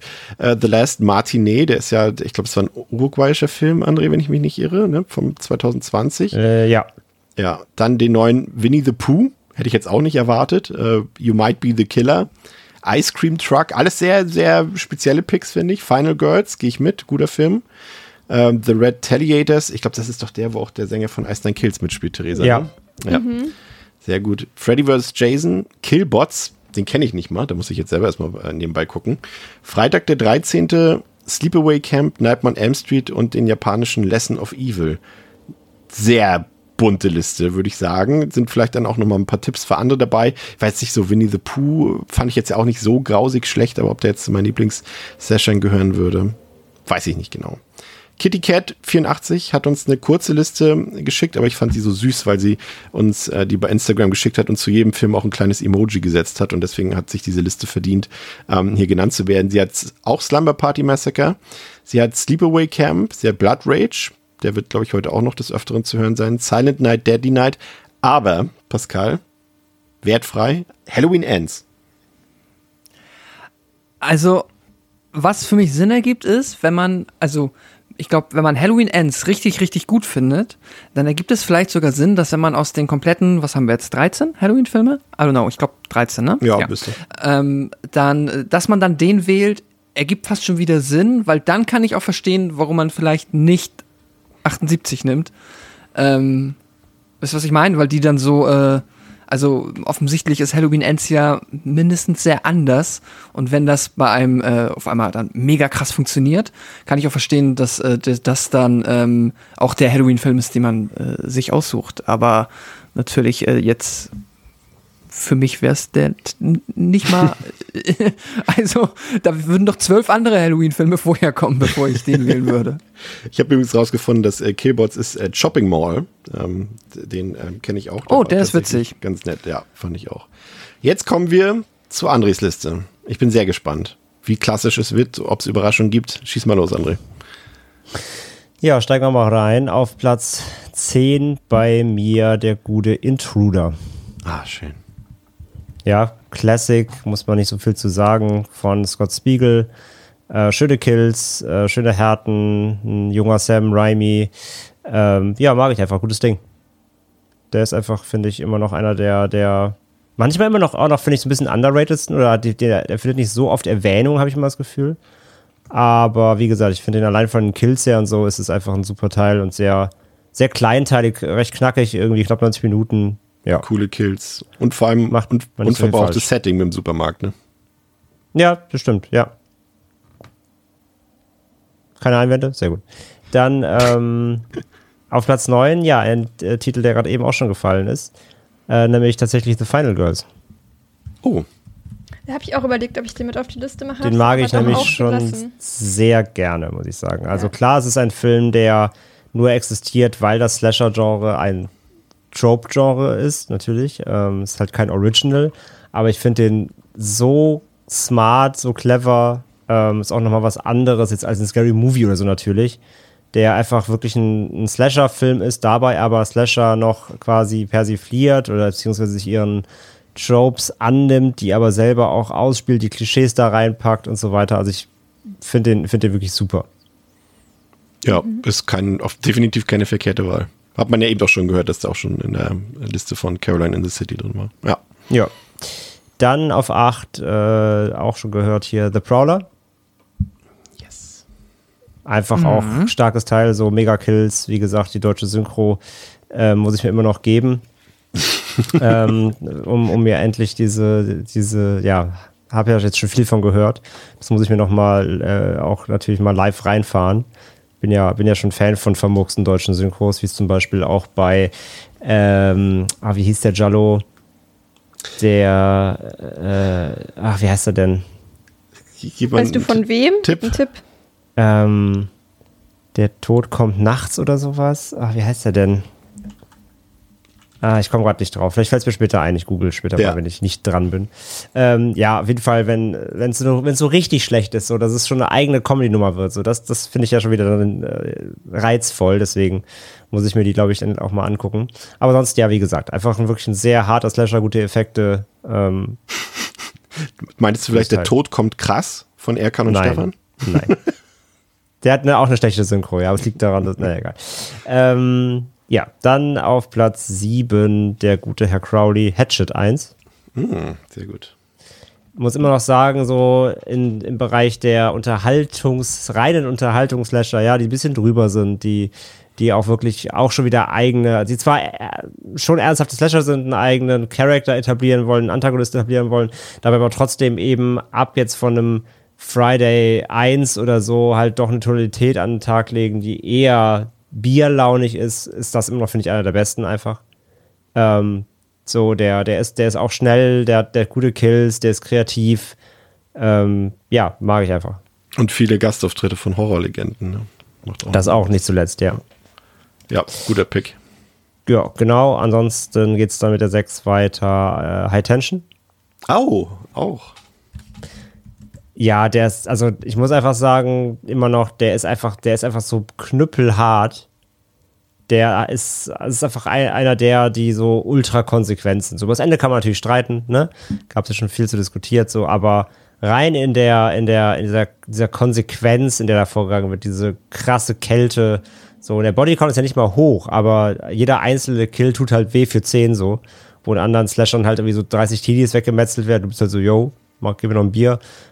bist du bei High Tension halt wirklich bei jedem Kill irgendwie investiert und alles tut weh und das ist schon eine eigene Nummer nochmal irgendwo. Ja, hast ja. du gehört. Bei mir ähm, gehe ich ja. kom komplett mit. Also äh, finde ich. Mhm. Dann auf 5 äh, der Original TCM. Mhm. Sonst auch, glaube ich, nicht viel zu sagen. Natürlich ähm, rein Meilenstein des Terrorkinos bei mir, aber einfach rein als Slasher äh, auch jetzt nicht so, so mega hoch aufgehangen. Also ich mag den, aber es gibt halt offensichtlich noch Sachen, die ich mehr mag. Aber klar, muss nicht drüber reden. So, es hat sich seine Sporen verdient und ähm, gehört für mich da auf die Liste. Dann auf Platz 4 bei mir Scream. Hatten wir ja auch gerade schon. Scream 1. Ähm, ja, wie du schon gesagt hast. Hm? Ich bin gespannt. Ähm, also ich vermute, dass, es die, dass wir uns jetzt sehr ähneln oben in dem oberen Bereich. Gehe ich aber, von aus. Aber ja. was der Unterschied jetzt ist, ob da noch eine Sache bei ist, die. Ja. Ähm, wie gesagt, Scream halt einfach der, diese Wiederbelebung und ja, wie, du schon gesagt hast, der hat nichts verloren in seiner, trotzdem in seiner Effizienz und so weiter, immer noch einfach ein Classic, deswegen dabei. Dann auf Platz 3 der äh, Original Halloween.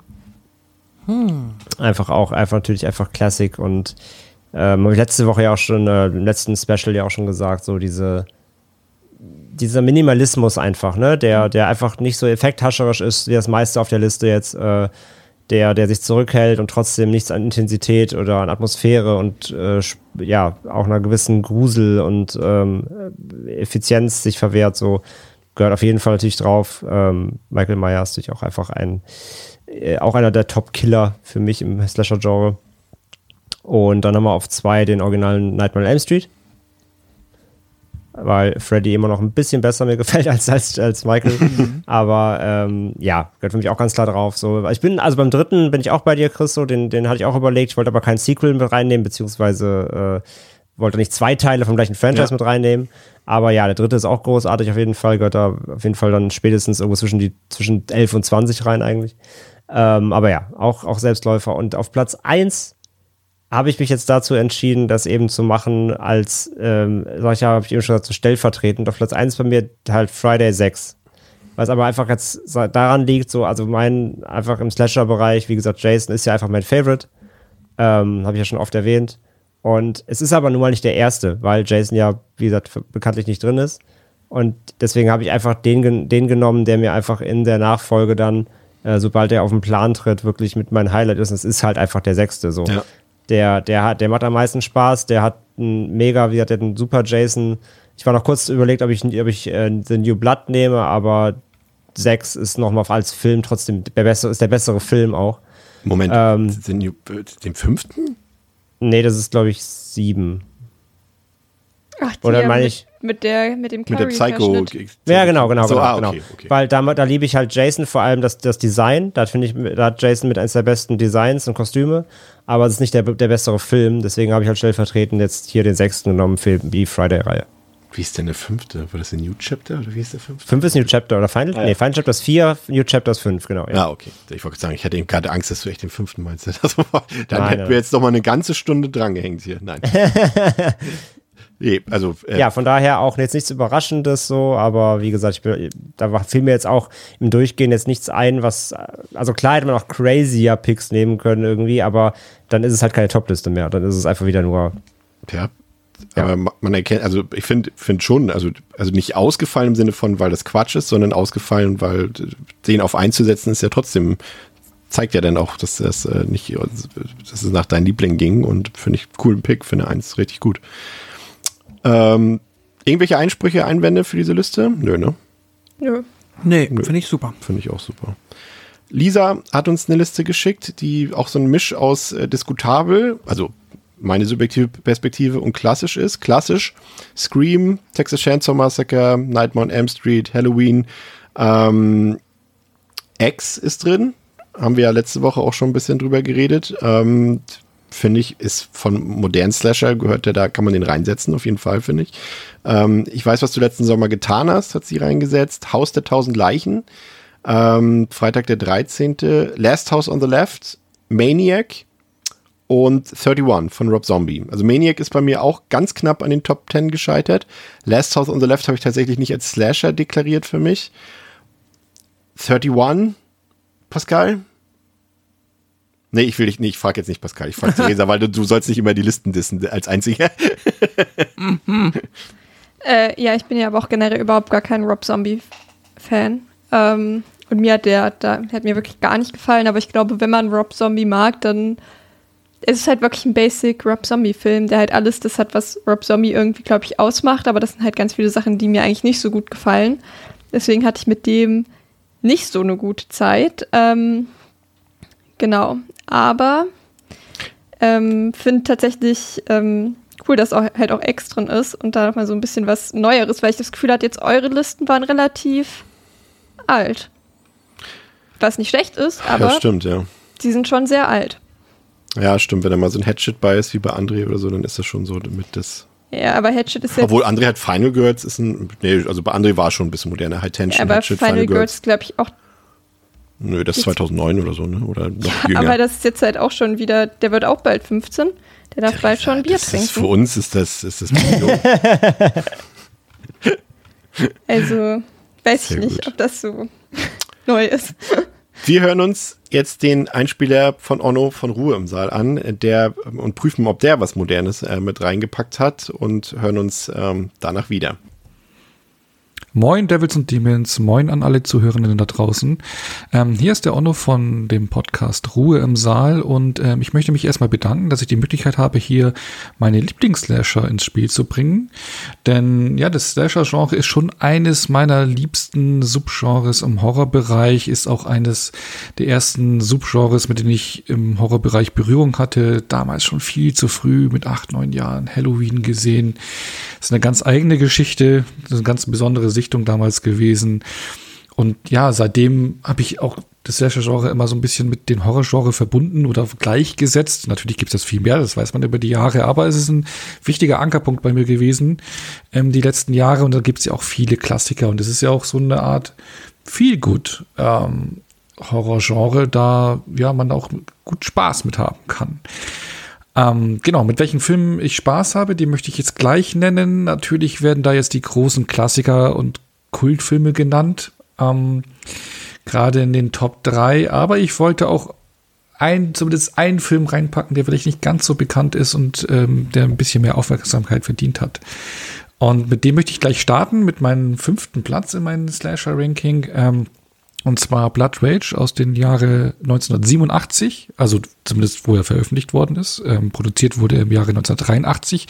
Im Prinzip noch so im Fahrwasser der Hochzeit des Slasher-Genres, wo sehr viel produziert worden ist. Ja, Blood Rage ist ein klassischer 80er-Jahre-Slasher mit Synthi-Sounds und ähm, ein Killer, der ja junge Leute jagt, umbringt, metzelt man kriegt viel Blut geliefert.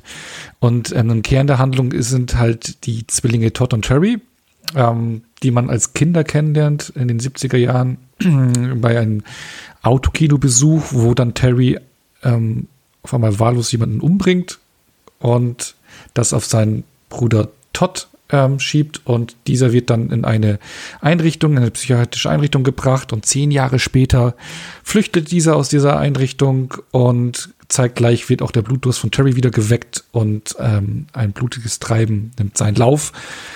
Hat auch eine wohlige Sommeratmosphäre, ähm, so nicht ganz Sommercamp wie in Freitag der 13., ähm, sondern eher so, weil man, das ist halt die gesamte Handlung in Florida spielt.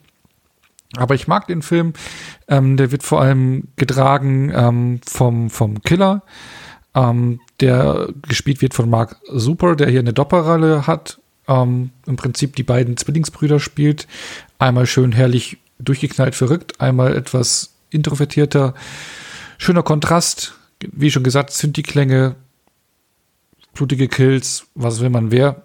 Und einzig vielleicht die Mutter, gespielt von Louise Lesser, die etwas etwas einen Hang zum Overhacking hat, aber ansonsten netter, cooler Slasher, den ich hier gerne empfehlen würde, der nicht so viel Aufmerksamkeit bekommt wie viele andere ähm, Slasher aus dieser Zeit.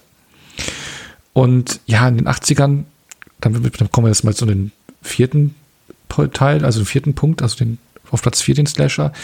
Ähm, die 80er waren ja die Hochzeit ähm, des Slasher-Genres und wir haben ja sehr viele ikonische ähm, Killer serviert bekommen.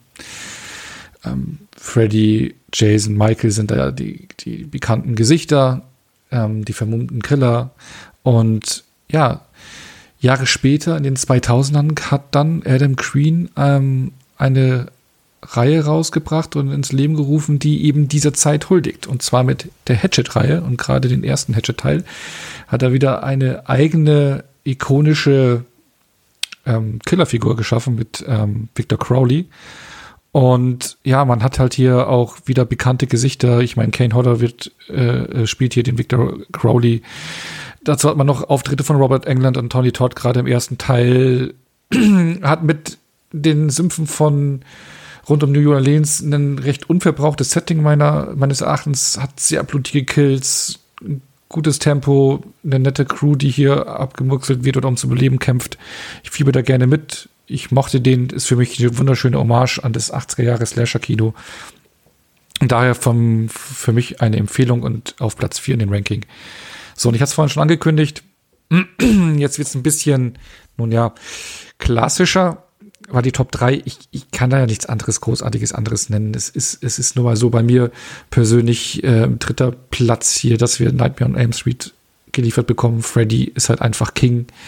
Ähm, das Slasher-Genre war ja schon recht, ja nicht ausgelutscht, aber man hat schon viele, viele Möglichkeiten gesehen, wie man Killer inszeniert und Leute um die Ecke bringt und mit äh, Freddy Krüger mit der Traumwelt da hat man eine ganz neue ikonische Figur geschaffen, ganz neue Tötungsmöglichkeiten, ganz neue Möglichkeiten, kreativ sich auszutoben. Dazu tolle praktische Effekte, wahnsinnige Atmosphäre, eine ganze Reihe losgetreten, die ja ihre Höhen und Tiefen hat, aber die ich trotzdem immer insgesamt immer sehr gerne schaue. Deswegen für mich auf Platz 3 Nightmare on Street, weil Freddy ist einfach King. Ähm, wer hätte es auch einen ersten Platz verdient gehabt, aber dann gibt es ja noch so ein paar andere Filme, die dann natürlich auch wegweisend in diesem Genre waren, wie zum Beispiel auf Platz 2 ähm, Original Halloween von John Carpenter. Ähm, ich hatte es vorhin schon erwähnt, ich habe den recht früh gesehen in meinen Jahren, äh, Kindheitsjahren. Damals habe ich mich noch hardcore gegruselt und richtig Angst gehabt. Ähm, über die Jahre, ja, man fürchtet sich schon so, aber Slasher-Genre ist es kein Genre, wo ich richtig Angst habe, sondern wo ich einfach ja, mitfieber und es spannend ist und man gerne die Kills sehen möchte. Und da ist Halloween einfach auch von der Atmosphäre, von der Stimmung, von der Inszenierung, Bilder einfach top-notch. Und dazu noch ein Michael Myers, eine der ikonischen ja, Killer aller Zeiten, Jamie Lee Curtis, beste Final Girl. Ja, einfach ein Klassiker. Ähm, und auf Platz 1 hat sich über die Jahre dann jetzt immer mehr ein Film gemausert, der ja auch, wo sehr viel Nostalgie mitschwingt, noch mehr als bei den erst also die zuletzt genannten Filmen, ähm, weil der eben gerade auch so mich in einer Zeit begleitet hatte, wo, wo ich mich intensiver mit dem Medium-Film beschäftigt habe, wo ich auch noch, noch einen tieferen Berührungspunkte mit Genre Horror hatte, und zwar ist es Scream von Wes Craven, das ja im Prinzip ein Film ist, der das Genre wieder befeuert hat, ähm, mit einer Metaebene gearbeitet hat, der mir dann sogar, ich muss sogar sagen, dass ich einige Filme, Klassiker danach erst gesehen habe, der sogar mal manche Filme gespoilert hat. Aber der eben, ich mag dieses 90s-Feeling, den Cast, äh, ich mag diese Atmosphäre, diese Lockerheit, Leichtigkeit verbunden mit dieser Spannung und diesen Who-Done-It-Part, äh, verpackt man das irgendwie zu so einem wunderschönen Wohlfühl-Slasher-Horror-Kino. Keine Ahnung, ich schaue den so gerne, das ist auch eine Zeit, ich meine, damals in den 90ern, genau wo der Film rauskam, saßen wir mit 16, 17 in der Clique abends zusammen, haben den Film in der Bibliothek ausgeliehen, uns den angeschaut, ähm, verbindet ich mit dieser Zeit und ist auch darüber hinaus, abseits von den nostalgischen persönlichen Gründen, einfach ein wegweisender Film, der auch das ganze Genre wieder befeuert hat und für mich ja auch einer meiner liebsten Horrorfilme. Genau, das wären sie gewesen, meine Top 5 Slasher. Ähm, vielen Dank fürs Mitmachen und ich hoffe, man hört und liest dich mal wieder. Ciao. Ja, auch äh, finde ich wieder eine, eine gute Mischung, ne? Headshot, moderner Film, Blood Rage, Geheimtipp und dann die Klassiker Nightmare, Halloween, Scream, nachvollziehbar erklärt. Äh, gute Liste. Vielen Dank, Onno, für deinen Einspieler. Dann hat uns Mike, beziehungsweise im Internet auch als Terrorvision 84 bekannt, eine Liste geschickt. Die finde ich ja richtig gut, weil da sind natürlich auch die ganzen Standalone-Sachen drin. Ne? Doom Asylum habe ich auch bei mir in den Top 100 drin. The Mutilator ist bei mir auch drin. The Prowler, Nightmare on M Street 3. Auch wieder Blood Rage. My Bloody Valentine Pieces. Da hatten wir auch eine, ein schönes Date damals, äh, Podcast-Date, äh, Pascal, ne? Zu dem Film, zu dem Spanischen. Falls du dich erinnerst. Mhm. Haben wir eine mhm. Folge zu gemacht. mhm. ähm, dann Intruder, auch äh, Freitag der 13.06, Jason Lives und Absurd, ähm, ja, auch ein sehr, sehr guter italienischer Slasher. Kommen wir zu deiner Liste, Theresa. Jetzt bin ja. ich gespannt. Ja, also ich muss sagen, ich habe mich damit ja schwer getan und ich habe jetzt, ist schon eine Liste, auf die man mich auch nicht so 100% festnageln kann, weil da jetzt auch Filme drin sind, die ich an sich auf Letterboxd sehr hoch bewertet habe. Zum Beispiel halt eben Texas Chainsaw oder auch das Candyman Remake, die aber trotzdem nicht jetzt hier in der Liste drin sind. Ich habe das jetzt sehr so nach Gefühl gemacht, habe so geguckt, ach ja, was habe ich so geschaut, was hat mich da spontan irgendwie so angesprochen und was sind halt auch so Filme, da sage ich, da habe ich richtig Bock, die nochmal zu schauen. Und da starte ich, deswegen sind da jetzt auch so ein paar, glaube ich, ungewöhnlichere Sachen bei. Und da starte ich mit Demons, ähm, der Film von, ähm, jetzt muss ich, jetzt darf ich die ganzen italienischen Leute nicht Bava? Durch, ja, aber vom Lamberto, genau. Ja. Genau. ähm, von 85, weil ich finde, der macht einfach Spaß. Der ist ähm, cool mit dem Kino-Setting. Ich finde, das ist ein Setting, was wirklich auch häufiger genutzt werden könnte oder was halt auch nicht häufig, also weil zum Beispiel The Last Matinee, der jetzt ja auch schon heute mal gefallen ist in äh, einer Hörerinnenliste, der hat mir dann wiederum nicht so gut gefallen, aber ich finde, der macht einfach total viel Spaß und ist so ein leichter Film einfach. Und dann habe ich auf Platz 9 Your Next, weil ich finde, das ist einfach ein richtig guter Slasher, wo ich einfach nicht viel bis gar nichts eigentlich zu meckern habe, der kurzweilig ist und Spaß macht. Noch sehr so ein bisschen mit diesem Mix aus Slasher und Home Invasion. Ich hoffe, deswegen geht, geht er trotzdem durch. Ich äußere mich gleich dazu. Äh, okay. ich habe ansonsten auch noch ähm, ungefähr 20 weitere Filme, die ich stattdessen nennen kann. Du würdest mir einen Gefallen tun, wenn du sagst, ich darf ihn nicht nennen.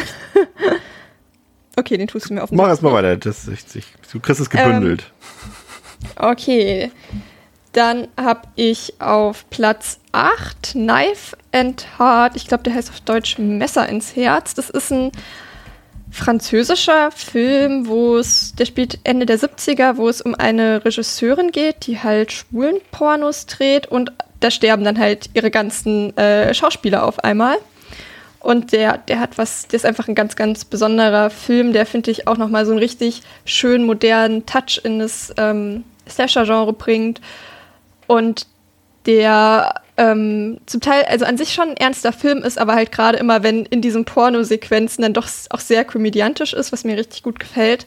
Ähm, weil dadurch halt irgendwie so ein guter Spagat entsteht aus, der Film ist prinzipiell ernst, aber hat trotzdem lustige Sequenzen drin. Das ist auf jeden Fall ein Tipp von mir.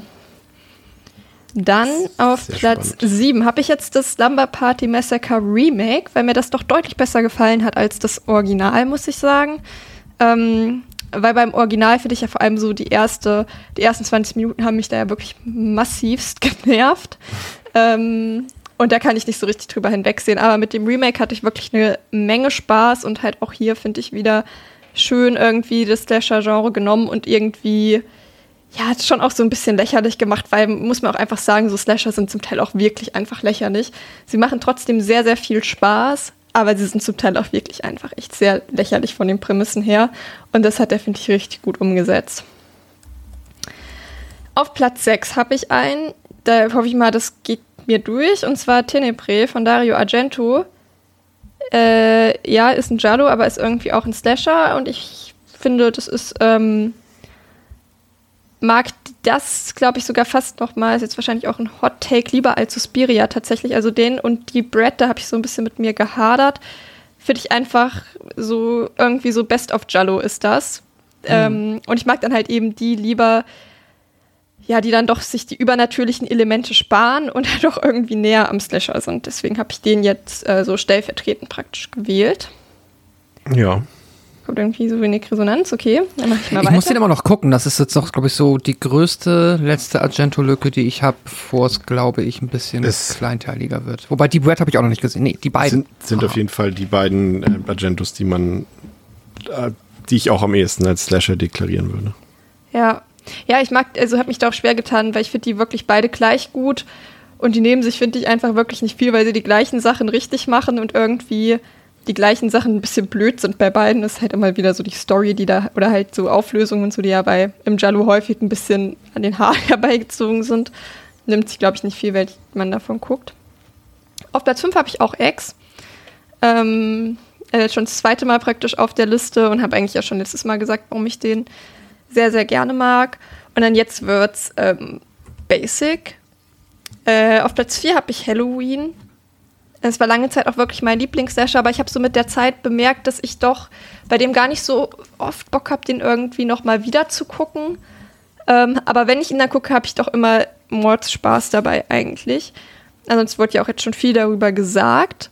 Auf Platz 3 habe ich einen Film, wo ich mich frage, ob ihr den alle vergessen habt, und zwar Black Christmas, das Original.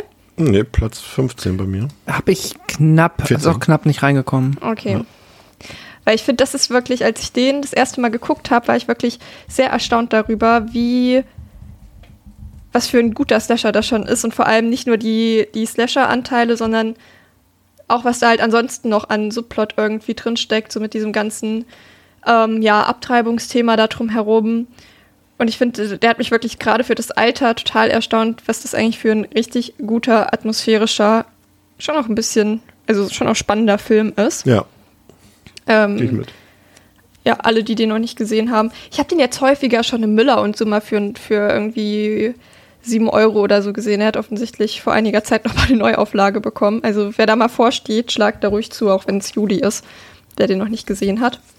Und dann auf Platz zwei, ähm, da wollte ich auch schon im Discord drüber diskutiert, aber ich habe beschlossen, es einfach zu ignorieren, ist Hellraiser. äh, wer eine andere Meinung hat, kann gern zum Faustkampf vorbeikommen. Ähm, ist irgendwie, ist nicht so richtig ein Slasher, aber es ist mir egal. Er gilt da häufig irgendwie schon auch mit rein. Ähm, ich mag den Film einfach sehr, sehr gerne. Okay, möchte keiner zum Faustkampf kommen. Sehr gut. Doch, doch, mach mal deine Eins erstmal. Oh, okay, ich bin bereit. Ähm, und dann Scream auf Platz 1, weil der einfach super viel Spaß macht und ich. Yeah. Ähm, ja, der einfach super viel Spaß macht, ich da nichts dran zu meckern habe und ich könnte ihn, glaube ich, auch dreimal an einem Tag gucken und fände ihn immer noch, wäre immer noch nicht genervt davon. Also qualitativ ist es ja erstmal komplette Geschmackssache, da sage ich gar nichts zu. Ähm, oh Lord. aber ich, ich persönlich, ich persönlich würde Demons, Your Next nicht als ähm, und Hellraiser auch nicht als Slasher deklarieren. Mhm. Warum Deswegen Your Next? War ich am Anfang ein bisschen, weiß ich nicht, ist ein Home Invasion Film für mich, ganz okay, klar. Okay, kann nicht beides sein. Nee. Nee, kann wirklich okay. nicht beides sein. Okay. Mhm. Weil also du auch keinen anderen Slasher finden wirst. Faustkampf. Wo, wo irgendjemand dabei, bei, ja. nee, also weiß nicht, was die anderen sagen. Ich finde also Knife and Heart finde ich ein cooler Pick. Ähm, den kenne ich nicht. Ah, Knife in Hard, ne? Ich habe den eben schon gesucht. Ja, der also heißt plus, auf Deutsch, Knife plus ein, Hard quasi. Genau, Messer ins Herz heißt der, glaube ich, auf ja. Deutsch. Aber bei den anderen Sachen, André, ich weiß nicht so recht. Also Hellraiser, Demons, Your Next, da tue ich mich schwer mit. Nicht qualitativ, aber genremäßig. Hm. also Hellraiser also ist einer deiner Lieblingshorrorfilme und den hast du ja jetzt zum Beispiel nicht in deiner Slasher-Liste. Ja, das, also das stimmt, weil es für mich kein Slasher ist, das ist richtig. Ja. Bei Your Next würde ich noch mitgehen, finde ich irgendwo. Da kannst du auch Ready or Not nehmen oder so, das ist schon okay, finde ich irgendwie. Ähm, die anderen kann man diskutieren. Mhm. Sage ich mal. Möchte ich jetzt nicht, aber kann man. Von der Definition her zumindest, ja. Aber wie gesagt, es ist ja subjektiv. Wie gesagt, wir haben ja gesagt, die Einstufung ins Genre ist, ist subjektiv und letztendlich die Qualität ja sowieso. Ähm, also von daher, ich finde sie auf jeden Fall spannend, die Liste, Theresa. Gehen wir mal so mhm. versöhnlich raus.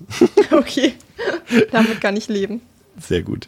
So, bevor wir zu Pascals abschließende Liste kommen, haben wir noch ähm, zwei kurze Listen aus der Community. Einmal von Valen, der hat Scream, Texas Chainsaw Massacre, Scream 4, Scream 5, The Town That Dreaded Sundown, The Burning, auch ähm, guter Pick, denke ich. Ähm, ist auch bei, also bei mir zumindest knapp an den Top 10 gescheitert. Ähm, das Remake von Texas Chainsaw Massacre, das Remake von Hills of Ice, Sleepaway Camp, Nightmare Beach, das ist auch das ähm, Cover dieser Episode. Äh, Maniac und jetzt kommt's Psycho 2 und den habe ich tatsächlich ähm, bei mir auf meine Watchliste ganz nach oben gesetzt, weil ich erst gesehen habe, dass der, ne, dass der überall so gut bewertet ist und dass es ein richtiger Slasher sein soll. Und mhm. dann dachte ich, okay, gucke ich den gestern Abend nochmal, vielleicht schafft es noch in die Liste. Und ich dachte, ich hätte ihn, aber ich habe ihn gar nicht. Und deswegen konnte ich das jetzt nicht mehr ähm, überprüfen, ob das passt. Aber den äh, gucke ich mir auf jeden Fall demnächst mal an.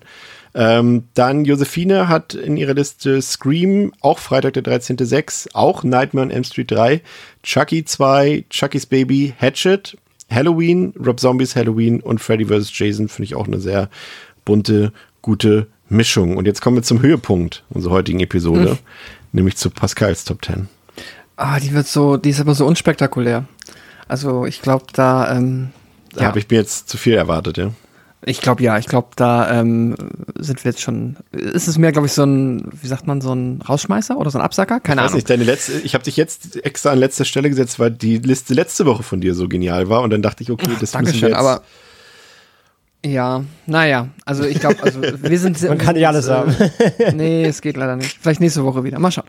ähm, ich habe auf Platz 10, das ist vielleicht, glaube ich, jetzt der einzige, der noch auf keiner anderen Liste auftauchte, äh, das, den äh, 2012er Maniac. Ich habe überlegt, ich mag halt den, äh, das Original auch sehr, aber ich finde den tatsächlich, ich habe den ein bisschen lieber. Das ist ein guter Pick. Also ich, ich finde auch, ich muss den unbedingt auch mal wieder gucken. Habe den jetzt echt schon ein paar Jährchen wieder nicht gesehen, aber der ist ja nun auch ein Biest. Also wenn der es nicht verdient mhm. hätte, in den Top Ten zu kommen, bei irgendwem von uns. Ich habe den halt immer noch nicht geguckt irgendwie. Oh, musst du machen, der ist halt echt super. Ja. Und wie weiß ich nicht. Irgendeine Barriere ist da, ich weiß noch nicht so ganz welche. Wahrscheinlich die Verfügbarkeitsbarriere. Das kann sein. Dann ähm, The Prowler habe ich auch drauf. Mag ich sehr. Ähm, Halloween 2018 habe ich drauf. Mhm. Weil ich den wirklich und ich mag auch noch einige der, der Filme, die dazwischen, also vor Halloween 2018 und nach dem Original kamen. Aber es ist so bei mir, wenn ich jetzt irgendwie mir zwei aussuchen müsste, die ich jetzt als nächstes gucke, dann wären das Halloween und Halloween 2018. Ich glaube auch einfach, weil die jetzt halt natürlich dann jetzt in einer der neuen Timeline zusammen ja. gut funktionieren. Und deswegen sind das irgendwie so meine. Also jetzt Spoiler, dass der andere auch noch auf der Liste ist, äh, aber ähm, genau, meine Halloween-Picks ich habe den auf 31. Ich finde, dass der jetzt im Zuge von Halloween Kills und Halloween Ends bei vielen irgendwie scheinbar an der Gunst äh, gefallen zu sein scheint. Mhm. Verstehe ich nicht ganz warum. Ich bin auch bei dir. Ich habe den auch vor kurzem erst wieder geguckt und finde auch, dass der richtig, richtig gut ist. Hm. Ich ja. mochte den auch sehr gerne, aber ja, ich glaube durch, ich glaube, dass du recht so durch Halloween Kills und Ends ist der wirklich, glaube ich, nachträglich mhm. richtig abgesagt. Ja, ich kann das sogar nachvollziehen, weil das natürlich halt ähm, äh, am Ende auch immer so ein Gesamtprodukt ist, wenn das so als Trilogie ja auch aufgezogen wird und das ist dann halt, ähm, ja, doof. naja, dann habe ich auch äh, High Tension gewählt. Auch einfach, äh, weil ich finde, der ist, ähm, also als ich so durch meine äh, Bewertung durchgegangen bin, ist mir auch aufgefallen, dass ich den äh, eh sehr, sehr gut bewertet habe. Plus auch, wenn ich mich dann an den zurückgeändert habe, ähm, ja, einfach äh, glaube ich, so mit der härteste und ja, brutalste Film auf dieser Liste, der dann, äh, was diesen Aspekt äh, angeht, definitiv die Nase vorn hat. Das finde ich echt, äh, kurz noch echt überraschend, dass äh, wir den echt auf drei von vier Listen drauf haben. Das hätte ich echt nicht erwartet. Mm. Ich dachte, das wird echt ein Special Pick von mir, aber scheinbar gar nicht. ja. Jetzt mal Platz 6. Äh, jetzt wird es, glaube ich, nur noch langweilig. Also jetzt kommt äh, Nightmare 3. Das ist, ja, auch selbsterklärend. Ähm, einfach ein sehr guter Film und das äh, beste Nightmare on Elm Street Sequel. Dann habe ich auch äh, einen Freitag auf die Liste gepackt und auch den sechsten Teil auf Platz 5. Friday äh, Part 6. Dann auf Platz 4 habe ich Texas Chainsaw Massacre aus 1974. Das Original auch sehr so unspektakulär. Ja, wobei auch, na klar, so ein bisschen das äh, Slasher-Fragezeichen, aber ich finde, ähm, ja, passt für mich. Auch so ein bisschen fürs äh, Franchise repräsentierend. Dann, ja, Platz 3, Nightmare on M Street, das Original. Platz 2, Scream, das Original. Und Platz 1, Halloween von 1978, das Original. Also sehr. Sehr konservativ, ja. Sehr konservativ die Liste, ja. Aber jetzt stelle ich mir die Frage: Haben wir einfach denselben Geschmack? Sind das auch gleichzeitig einfach die besten Slasher? Oder sind wir. Nee, aber es sind ja auch, ich meine, was will man da machen? Man guckt ja auch, ich meine, äh, gerade bei so einem. Das sind für mich die besten irgendwie, aber ich gucke sie auch am liebsten. Die kann ich halt jederzeit einwerfen und weiß, dass ich richtig viel Spaß mm. haben werde. Da kann man ja nichts sagen. Also, ich denke auch so, das. Also ich bin halt ein bisschen überrascht, sehr gut. Listen, dass sie halt wirklich doch sehr ähnlich sind, außer Theresas jetzt. Aber selbst Theresas ist ja im Kern oben in der Spitze doch ähnlich mhm. unseren. Also es ist schon, mhm. ja. Aber es ja, ist, glaube ich, auch, ich meine, ich habe, wie gesagt, ich habe ja die 100er-Liste gemacht und, und das ist schon so, dass diese Filme, Scream, Nightmare, Halloween, TCM, äh, High Tension vielleicht so und dann noch ein paar spezielle, spezielle Sachen wie The Prowler und sowas, dass die halt schon noch mal deutlich sich abgrenzen qualitativ ähm, von, von, von der breiten Masse des Slashers. Und deswegen, ja, wird man, glaube ich, in jedem Genre haben. Und vielen, bei Actionfilmen wirst du ja auch wahrscheinlich bei vielen Leuten irgendwie still langsam vorne immer mit drin haben, weil das vielleicht objektiv einer der besten ist, aber auch von vielen ein Lieblings-Actionfilm ist. Ne? Ja, ja, ja, ich denke auch. Das ist halt einfach. Theresa, ja. dir gehören die abschließenden Worte. Ähm, ja, dann holt euch noch mal ein kühles Getränk, stay hydrated und habt noch einen schönen Sommer. Und ja, ich weiß nicht, damit bin ich jetzt überfordert. Das war nicht abgesprochen. Ja. Ich dachte, du rechtfertigst dich jetzt nochmal für deine Picks. Nein. Ähm, Genau, das soll es für heute gewesen sein ähm, mit den Rankings. Äh, wenn ihr könnt uns nach, nachträglich natürlich auch noch eure Rankings schicken, gerne auch als Letterbox-Listen, wie auch immer, sind wir auf jeden Fall gespannt drauf. In der breiten Masse sind tatsächlich die Listen doch sehr ähnlich gewesen. Gerade eben Halloween, Scream, Nightmare, TCM, äh, Freitag der 13., die sind halt fast in jeder Liste drin gewesen. Keine große Überraschung. Ähm, schauen wir uns aber mal an. Ich glaube, die nächst, nächste Woche wird es dann doch sehr kontrovers. In der nächsten Woche sprechen wir über die persönlichen gruseligsten Filme aller Zeiten von uns. Und ich glaube, das wird dann, äh, da wird es sehr wenig Ähnlichkeiten geben, glaube ich, weil das ist halt wirklich arg subjektiv, wovor man sich gruselt. Und das habe ich hier auch schon öfter im Podcast festgestellt, einfach auch, dass wir da unterschiedliche Geschmäcker haben, was das angeht. Und da bin ich sehr drauf gespannt. Auch ihr könnt uns wieder eure Listen schicken. Also freuen wir uns drauf. Und wie Theresa schon gesagt hat, genießt den Sommer. Wir hören uns in der nächsten Woche wieder bei Devils and Demons mit dem Sommerferienprogramm mit André, mit Pascal, mit Theresa und mit mir. Macht's gut. Tschüss. Tschüss. Tschüss.